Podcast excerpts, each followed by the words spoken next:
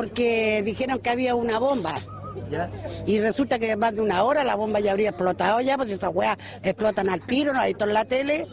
Este puro grupo para que nosotros los pobres salgamos cagando para afuera, a sufrir para darle más color a la tele. Sí, caballero. Todavía sigo en el suelo. Yo voy a, ya me lo saqué yo y me voy a ir para mi casa. ¿Qué salgo a contar aquí, caballero? Y más encima soy dializada. No, no soy material en los hueones yo. Yo me voy, me voy. Yo me, ella me lo saqué. Ya. Cállate, oh, vieja culia. Mire, ya me lo saqué, ya ve. No, Jorge, yo me voy, me voy, me voy. No soy material del Ministerio de Salud, Jorge. No tenéis por qué ser material No, del no, Mineduc. nos mandaron a del cuarentena. Minsal, güey, Mineduc. Del MinSal, del Mineduc, de, de todo el ministerio. Nos mandaron a cuarentena, Jorge, así que yo me voy. Me Pucha, voy, compadre. me voy. Eh, asumo que a Chiloé, no sé. Sí, se, bueno, las redes sociales, todo se sabe, Jorge. Mm, Nos ofrecieron una oferta que yo no puedo rechazar, Jorge. Bien. Cuatro Sí. horas, cuatro horas para hacer eh, filosofía en Chiloé, Jorge. Cuatro horas. Cuatro ¿Cuántas de- ¿Cuántos de horarios no lectivos? ¿Tres? Son tres de permanencia Y, una, de clase. sí, una de clase. Productiva, Jorge, ¿eh? productiva. Bien. Pero me voy. No, yo no soy, material, no soy material del No. ministro Pari, Jorge. No, exacto, No. compañero. Prefiero al, al Trauco allá que, al ministro. Así que Me parece extraordinario. esta semana Oye, estaremos dando los detalles de, de mi partida al sur. Sí. Al sur, perfecto. Cuatro horas te alcanza para ahorrar, para todo, pues, compañero. Que uno ya a esta edad, Jorge, tiene que pensar en el futuro. Sí, pues, Sí, obviamente. sí. Así que eso pasa por este lado, Jorge. La pandemia avanza, no nos da tregua. ¿Cómo está todo por allá, en España? Por acá igual, compañero. Acá nos tiene atrapado todavía eh, este maldito virus, todavía encerrado en las comunidades, compañero, y esperando el pisco, que no puede llegar lamentablemente por el COVID. Imagínate, ¿ah? Esa es la mayor dificultad. Más que las vacunas, Jorge, es la llegada del pico. La llegada del pisco. Eso Sí. es a mí lo que me, me interesa, inyectarme. Bueno, Jorge, así damos inicio, con polémica, con anuncios de partida ¿ah? al sur de nuestro país. Una semana más en este marzo. Oye, qué largo este mes, Jorge. Se te ha Tiene-. Tiene como siete semanas marzo. Jorge. Interminable, interminable. Pero bueno, con LAM ya sabemos que se hace todo más. Se hace ameno. más menos. Sí, Exacto, más compañero, ameno, más compañero. Oye, Jorge, eh, saludar siempre a quienes nos escuchan, quienes nos soportan en las distintas plataformas y quienes nos critican también, Jorge. ¿ah? Eso, bienvenido, Sí, bienvenido sea la sí, crítica, la discrepancia, compadre. No todas las lameras, lameros tienen que estar siempre de acuerdo con nosotros, pues, Jorge. Por supuesto. Ah, Por ahí nos comentaban ante el último episodio, ¿no es cierto?, que nosotros catalogamos como bodrio, ¿ya? de, Cris, de, de Krishnamurti. Algunos se enojaron por ahí porque eventualmente decían que sí era un iluminado, ¿no es cierto?, que nos venía a liberar de nuestras cadenas, Jorge. Pero bueno, ahí yo respondí eh, con mucho respeto, Jorge, que se vayan a leer también filosofía. que se- que- no, no, no. Que vayan a leer filosofía también, Jorge, porque yo le decía, sí. mira amigo, estas cosas las ha dicho la filosofía hace mucho tiempo, entonces un poquito de humildad nomás, un poquito No, no, humildad no, y que, y que, que consideren que nosotros además abordamos la obra muchas Exacto. veces. De hecho, Exacto. Mm. todas las veces no nos, no nos centramos en la figura del autor o la autora. pues, Así que no Sí. se enojen con nosotros, que no se enfaden. Sí. pues. A excepción de Eh, Cautemoc, ahí sí que hay un ataque directo. No, es que ese nos dañó, nos da- dañó una generación, hay Sí. que atacarlo. pues. Sí. Sí, Miren a Jorge, lo que Sí, produjo. nos destruyó, nos destruyó. Bueno, así que no, está bien, bienvenida a las críticas, Jorge. ¿ah? Así las- que las bien, que las hagan nomás, súper, súper. Sí, después lo vamos bloqueando, no se preocupe. Exacto, compadre, pues se bloquea nomás, que no va a preocupar de weá. Bueno, Jorge, ¿con qué nos va a sorprender el día de hoy? Bueno, compañero, con una obra que me recordó cuando leí, compadre, bastante a ti, así te vas dando cuenta por qué. Mira, Mira, Eh, de hecho, te- ahí seguramente te vas a sentir identificado con alguno de los personajes. Mira, voy a, voy a, eh, a tratar un libro que me habían comentado hace bastante tiempo que era muy bueno, yo no había tenido la oportunidad de leerlo, compañero. Eh, La muerte en Venecia de Thomas Mann, lo compré hace poquito, es un ensayo, bueno, es un libro, ensayo, creo yo, cortito, sale en una tarde, eh, muy bueno, compadre. Tengo que decir que de Thomas Mann, que yo nunca lo había ojeado, me sorprendió, pronto creo que me voy a meter con sus obras monumentales. Bien, así que vamos entonces con esta obra, compañero. Te comento un poquito quién es Thomas Mann. Bueno, nace en Lübeck, no sé si se pronuncia así, en Imperio Alemán en 1875 y fallece en Zurich, en Suiza, en 1955. Bueno, fue un escritor alemán, considerado uno de los escritores europeos más importantes, compañeros de su generación. Es recordado por el profundo análisis crítico, esto me lo, me lo arrojó Wikipedia, bueno, ¿eh? bueno eh, recordado entonces por el profundo análisis crítico que desarrolló en torno al alma europea y alemana en la primera mitad del siglo XX. Para ello tomó como referencia, esto lo considero importante, ¿ah? principales a la Biblia, las ideas de Goethe, de Freud, de Nietzsche y de Schopenhauer, compadre. O sea, puro peso pesado. A pesar de que su obra más conocida es la novela La montaña mágica, imagino que la has visto por ahí, una obra monumental, bien grandota, ¿no? Thomas Mann recibió el premio Nobel compañero de literatura en 1929, principalmente por su gran novela Los Buddenbrock, ¿bien? Eh, bueno, vamos con la obra entonces, como te comentaba al principio, es una novela corta, muy cortita, eh, publicada, me aparecían dos fechas, así que coloco las dos, las enuncio ambas, en 1912 o 1913, me parecen esas dos fechas de publicación, no sé por qué ahí eh, Google no se pone de acuerdo, compadre. Bueno, la novela cuenta, eh, compañero, una anécdota con apariencia muy simple. Presenta tan solo a dos personajes cabalmente caracterizados que despliegan una acción mínima. Los escenarios de dicha acción se reducen casi a los espacios de un exclusivo hotel de veraneo veneciano y a la playa contigua a dicho hotel, lugares que se alternan en la rutinaria languidez de una estancia vacacional del personaje principal. Bien, el interés de la obra reside, compadre, no obstante, en el drama interior de uno de los personajes, ah, de Gustav von Achenbach. Perfecto. Él va a ser el personaje que va de vacacionar a Venecia. Ya te contaré algunas cosas de él. Destacado escritor este personaje, ¿ah? Repito, destacado escritor alemán de edad madura que ha llegado a Venecia buscando renovar la inspiración perdida. Una especie como de alter ego, creo yo, de Thomas Mann. Ya instalado en el hotel, Achenbach se interesa por un adolescente polaco de nombre Tazio. Perfecto, se enamora de este adolescente, compadre. Como yo sé que a ti te ha pasado más de una oportunidad en la playa de Viña, Eduardo. Dotado de una belleza extraordinaria, este muchacho, ¿no? El cual termina convirtiéndose en objeto de silenciosa adoración para el escritor. Se inicia entonces una minuciosa descripción del trance psicológico de Achenbach, fíjate Eduardo, cuya moralidad convencional comienza a ceder bajo el empuje de una pasión prohibida, compañero. El rigor intelectual y la estoica disciplina del escritor se consumen ahora, eso sí, en las brasas del amor, y el respetable Achenbach se va convirtiendo en un ser indulgente, a quien el tardío amor trastorna. Sin embargo, los delirios amorosos del artista se mantienen en un plano puramente intelectual, y eso es clave, pues el temor al rechazo le impide acercarse físicamente al joven Tazio, ¿bien? Bueno, eh, es una novela, compañero, yo aquí cuento, conté el argumento eh, muy escuetamente, eh, y por lo menos faltan algunos elementos, tampoco quiero matarles el final aquí a los que lo quieran leer, bien.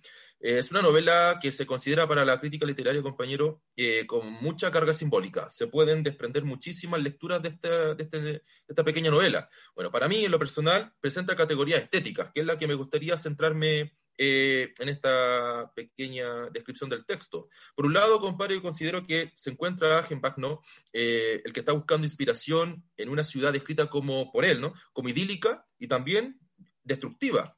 Venecia, ¿no? Una especie de paraíso para Agenbach, fíjate tú, Eduardo, que, pero a su vez de, de infierno. La ciudad funciona entonces para mí como lugar para la dualidad que vive el personaje principal. Se levanta entre la creación artística y su homosexualidad en ese sentido también va describiendo un proceso ¿no? de cómo se, cómo se siente el homosexual eh, en estricto rigor en una época en donde sabemos no la homosexualidad estaba si bien no toda no prohibida muy muy muy callada. Bueno también se debate entre la hermosura de la ciudad y por otro lado por la fealdad de esta entre la inspiración y la pérdida de inspiración cierto entre lo bello y lo feo etcétera. Entonces la ciudad yo creo que viene a presentar esta ambivalencia que va a vivir el personaje que está justamente justificada por su eh, homosexualidad. Bien, ese es un personaje que se sabe homosexual, ¿cierto? Pero siente unas ciertas represiones con respecto a, poder presentarla justamente ante este personaje que conoce, ¿no? Que lo observa, eh, pero que no se atreve a acercar. Eh, la muerte, por otro lado, es otra de las categorías estéticas que yo considero que la novela desarrolla con bastante maestría. Algunos cuadros descriptivos, de hecho, de la ciudad, fíjate Eduardo, de Venecia y sus habitantes se presentan con trazo eh, eh, expresionista, como si fuesen cuadros. Perfecto, y tiene una descripción bastante detallada, como si se tratara de descripciones de pinturas Bien, bueno, perfila rasgos de un entorno grotesco a su vez y decadente, a su vez van anticipando la fatalidad de la novela. La epidemia, fíjate que en un momento Eduardo describe que hay una epidemia de cólera que se cierne eh, de manera sigilosa sobre la ciudad de los canales, ¿cierto?, de, Venecia. Por lo tanto, la muerte aparece como un fantasma que persigue a Agenbach. Eh, en algunos momentos, de hecho, siento que la inspiración que, eh, la inspiración que le está buscando necesita de dolor. Y esta presencia, ¿cierto?, de la, de la peste viene justamente a identificar eso. Eh, en este sentido, Thomas, Thomas Mann, creo yo, nos lleva a pensar en una estética literaria en la que la muerte aparece como el detonante para desarrollar la literatura. Eh, eso es bastante novedoso en ese sentido, pero bastante repetitivo, igual tengo que decirlo en la literatura. Yo el estudio literario, generalmente la buena literatura aparece, lamentablemente, Eduardo, cuando hay momentos de dolor o de muerte. Eh, épocas de posguerra, por ejemplo, generalmente tienen un, desarrollo literario bastante prolífico, bastante bueno. Eh, Thomas Mann hace uso de eso también, ¿no? Cómo la muerte puede llevarlo también a un elemento inspirador. Bien, en la observación también y detención en el mirar hay algo importante. Recordarte, Eduardo, que Agenbach observa constantemente desde el hotel y la playa a Tazio, el muchacho del cual se enamora. Lo, idealiza, perfecto. Entonces, en esa observación yo creo que también hay algo estético ahí bastante potente, quizás lo más importante del libro a mi, a mi gusto. Agenbach se obsesiona con Tazio. En sus observaciones encuentra un motivo de inspiración, mientras la ciudad presenta la muerte a sus espaldas. Perfecto, esa ambivalencia es constante en la novela. Llega a describirlo como una persona en la que se personifica la belleza y por tanto que todos deberíamos estar en constante observación con ese sujeto. Eh, él cree que todos deberíamos estar eh, constantemente mirando a Tazio, así como lo hace él, porque hay una personificación, como te digo, más que de la belleza, como del arte. Perfecto, lo, idealiza como si fuese un objeto artístico. El deleite, por lo tanto, en el mirar Eduardo, en el boyerismo, ¿no? Ante la presencia de la belleza, es para Mann, al parecer, el acto necesario para llegar también al arte. Bien, yo sé que ahí en la estética ha tratado bastante sobre eso, ¿cierto? Para los griegos tú sabes perfectamente bien la importancia que tenían los ojos, ¿no? Con respecto a la entrada de varias categorías filosóficas. Bueno, a partir de lo anterior, Eduardo, y con esto voy finalizando, creo que la muerte y la belleza van de la mano para Thomas Mann acá. Rilke, de hecho, a mí me recuerda, me recordó bastante a este poeta que también estoy leyendo últimamente, un poeta austriaco, eh, que sentencia lo siguiente en, en las elegías de Diurno, un poemario que es extraordinario. Dice Rilke, lo bello no es sino el comienzo de lo terrible. Perfecto, y a mí me hace mucho sentido este, este verso, lo bello no es sino el comienzo de lo terrible, con la novela, en el sentido de que la muerte en Venecia, compadre, se hace patente dicha justamente dicha sentencia, en tanto el protagonista se debate entre la inspiración, la muerte que lo persigue y la presencia de lo bello junto a dicha estela de mortandad que va dejando la peste. Perfecto. Para el final, de hecho, de la novela, Eduardo, eh, no quiero contar todo, todo el final, pero ya para el final, eh, la salud de Agenbach decae progresivamente hasta que cierto día, cuando la familia del muchacho se prepara a partir como el resto de los turistas, ¿no? Mientras contempla extasiado asomado Tacio en la playa, Agenbach sufre un desmayo que va a anticipar lo que va a suceder para ya al final de la novela. Por lo tanto, eh, yo creo que es muy simbólico mm. ir viendo cómo se va deteriorando físicamente también, se va enfermando Agenbach, mientras va observando lo que él considera más bello, que es Tazio. Así que en ese sentido yo creo que lo, importante de la novela, y de lo cual se trata muchas veces generalmente en estética, ¿no? Radica justamente en la observación de lo bello, ¿cierto? Y a su vez en la espalda, ¿no? Simbólicamente cómo se va destruyendo una ciudad asolada por la peste. Me hizo mucho sentido, de hecho, leerla ahora estando nosotros viviendo una, peste, bueno, ¿cachai? Sí. Genial. Es que me acordaba, eh, interesante la, relación, ¿no es cierto?, entre, entre el espacio y como la mente, ¿no? Lo que iba como esa dualidad. Me acordé de, hace poco el comentario que hizo Guarelo de Valparaíso. ¿Escuchaste? ¿Por qué? No, no, no, no para nada. ¿Qué dijo Guarelo? Comentó en la radio, ¿no es cierto?, de que, hablando de Valparaíso, de, que Valparaíso está horrible, ¿no es cierto?, que está agotado, culpó a Sharp, ¿ya? Eh, como si antes de Sharp Valparaíso hubiese sido eh, claro, Dubái. ¿ah? Claro, claro. eh, Valparaíso siempre ha tenido esa dualidad, ¿no es cierto?, como estética, ¿no?, entre lo bello y lo feo. Claro. Eh, sí. Pero es verdad, es verdad. Mm. Entonces, eh, interesante cómo hacer la analogía realmente como de la, psicología del individuo, en este caso el personaje, con, una ciudad, ¿no? que, puede tener esas dos como... Ahora, claro, según lo que tú comentas, la belleza la centra más que en la ciudad, en, este personaje. ¿no? Sí, mm. en el personaje, justamente. Y bueno, y la, inspira, la inspiración, fíjate que la va encontrando tanto en la ciudad como en este en el, en el personaje en el cual, con el que se enamora, ¿no? Del cual se enamora. Eh, pero ahí esa ambivalencia a mí me parece bastante curioso, o sea, buscar inspiración, ya va a buscar inspiración en una ciudad donde está siendo azotada por la peste, eh, hay muerte, va retratando en cierta medida la, cómo la peste va destruyendo la ciudad, eh, y a su vez, ¿cierto?, el objeto de observación. Ahí encuentra inspiración. Y es, propio, como dices tú, también de la poesía de esa época, resaltar eso. Tú nombrabas a Rilke, me acordaba también de Baudelaire, que tiene que ir por ahí un poema a la, belleza que es como bien terrible, ¿no? Así como que resalta lo, lo horrible que puede ser lo bello también, ¿no? O la tragedia que puede generar eso. Eh, así que pareciera que es como el espíritu de la época, Jorge. Al parecer, al, parecer. ¿ah? Vamos a tener que ir a la playa, Jorge, parece. ¿ah? Así que vaya esa es la enseñanza. esa es la moraleja. Hay que ir a la playa. no, no se puede, Jorge, no se puede, estamos en cuarentena. Ahí, pues de la ventana, observa ahí cómo no se va a enamorar de alguien ahí, compañero. No, en el sur, en el sur, muy pachilo. ya sabes, muy pachilo. Bueno, por las cuatro horas que vaya con ese platal que haya ganado. Ahí sí que hay playa, así que me tener tanto tiempo para el ocio, Jorge, que ¿ah? voy ahí a, a, convivir con los mitos chilotes. bueno, interesante obra, Jorge. Invitadas, invitados a, a, leerla. Sí, por favor, que la lean. Continuamos en este marzo maldito.